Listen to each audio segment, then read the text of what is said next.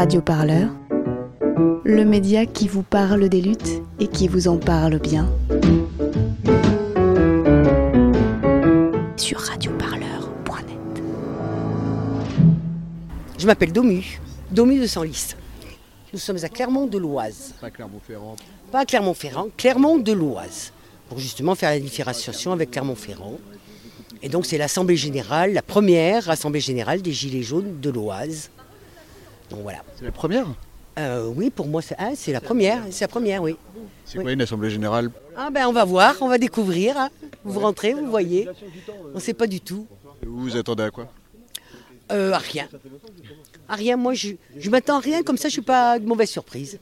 Non mais il y a l'ordre du jour hein, qui est affiché là. Alors, vous voulez que je vous lise? S'il vous plaît. Alors, présentation, parce que vous savez, nous on est des gueux, on ne sait pas lire, on est des illettrés. Alors, euh, je vais y aller doucement. hein.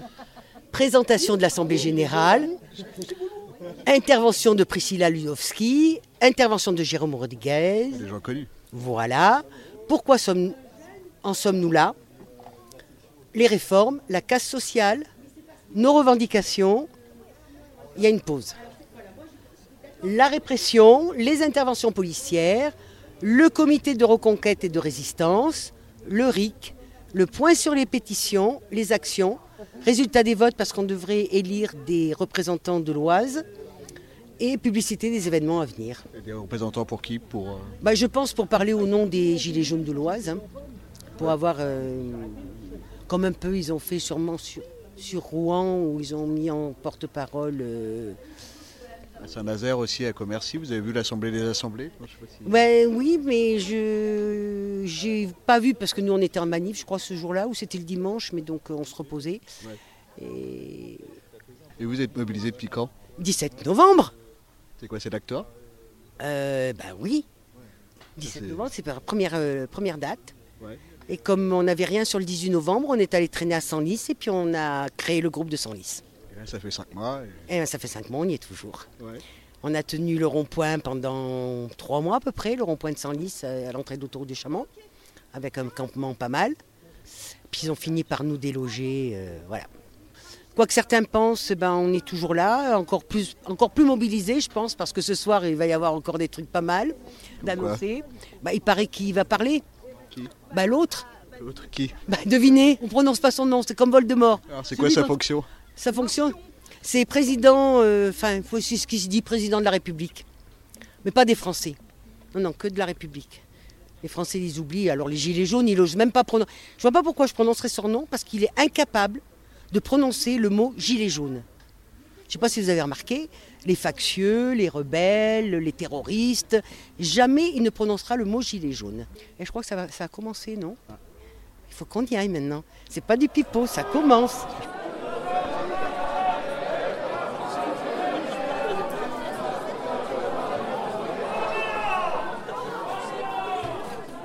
Ah ça, vous êtes là, ça fait plaisir. Alors on va en faire un petit dernier. Gilet jaune, quel est votre métier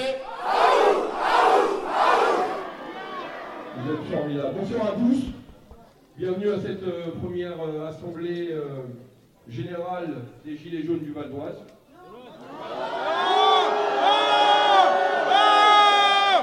Euh, euh.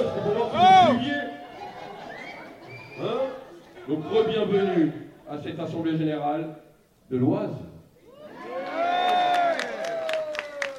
Alors, ça fait cinq mois qu'on tient le terrain, qu'on tient les ronds-points, qu'on tient les péages, qu'on tient les frontières partout en France. Et ça, en tout cas, on peut être fiers de nous et vous pouvez vous applaudir pour ça.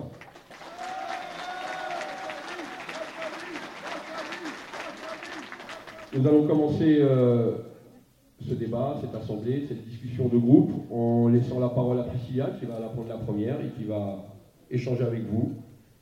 Bravo et bonne assemblée à tous. Merci de m'accueillir ici.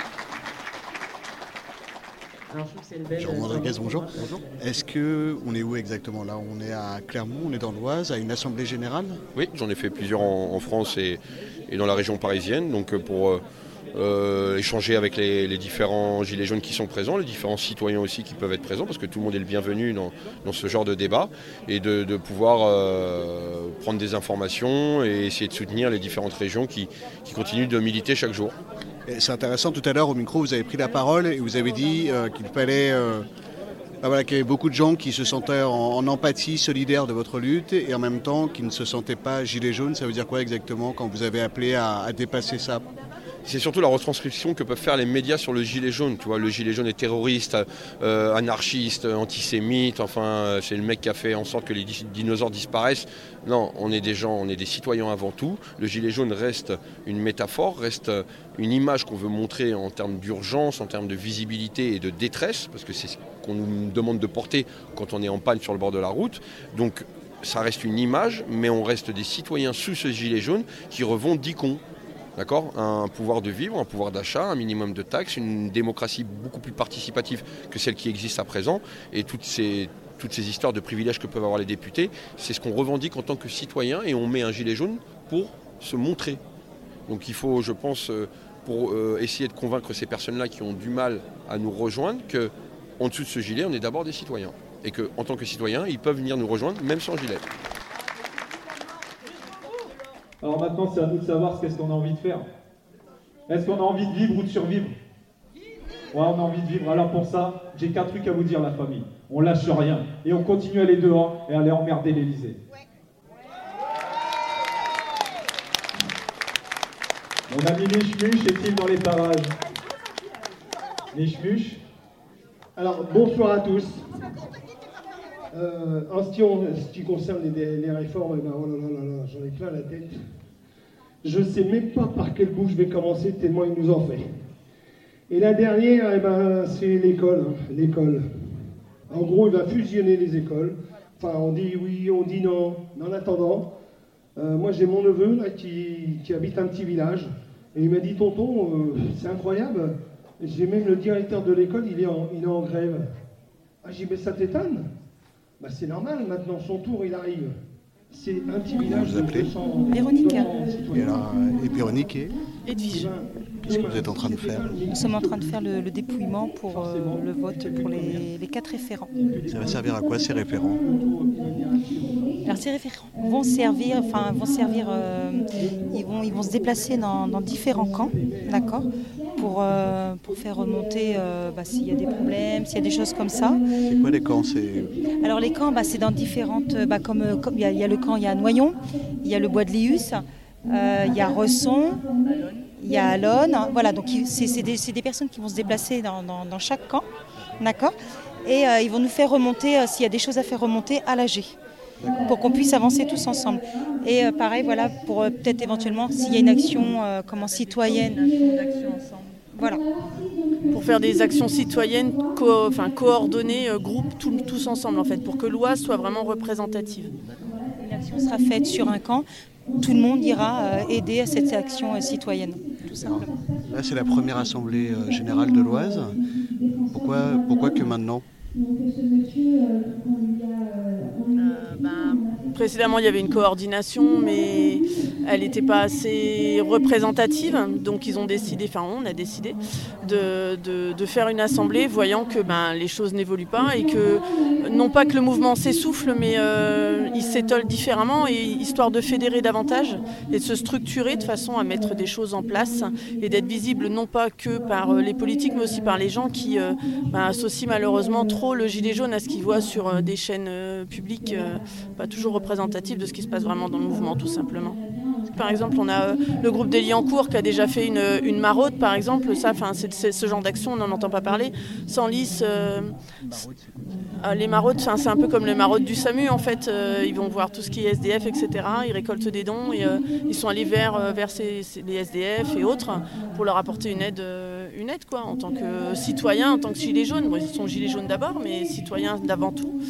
Euh, le camp de Senlis, par exemple, quand il était encore en place avant d'être délogé, ils ont nettoyé les abords de l'autoroute, etc. Chose qui n'était pas forcément faite, euh, qui normalement ne serait pas à nous de le faire. Mais voilà, pour eux, c'est un acte citoyen et, euh, c'est aussi une façon d'être vu différemment. En fait, on n'est pas que les casseurs, on est aussi des citoyens avant tout, et on est là, voilà, pour, faire avancer les choses conjointement.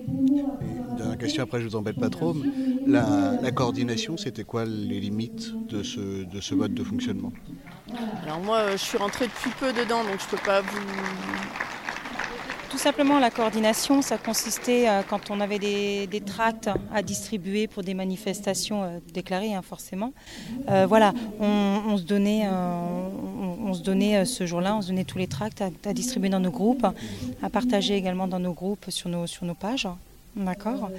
Euh, éventuellement voir aussi quand il y avait des actions euh, citoyennes à faire, euh, bah, que c'est pareil, voilà, que tout le monde aille à, cette même action. S'il y avait une marche, il y avait quelque chose comme ça. Voilà, consister la, la corde, tout simplement. deux petites questions juste sur les votes que vous êtes en train de compter. Il y a combien de participants, vous savez déjà? Alors, euh, on sait que sur, euh, sur l'ensemble de la salle, on a environ 450, presque 500 personnes. Parce que le fait d'avoir distribué nos petits jetons, mine de rien, ça nous a permis de compter euh, le nombre de personnes qu'on avait de présentes. Maintenant, en vote, on va estimer à, un tiers à peu près de personnes qui, ont voté, approximativement. On pourra le dire vraiment à la fin, une fois qu'on aura fini, parce qu'on va comptabiliser. Que ce soit paritaire, c'est important oui, je pense. Oui, oui. oui c'est important parce que Les, femmes sont très présentes dans le mouvement Gilets jaunes, même si elles s'expriment peu.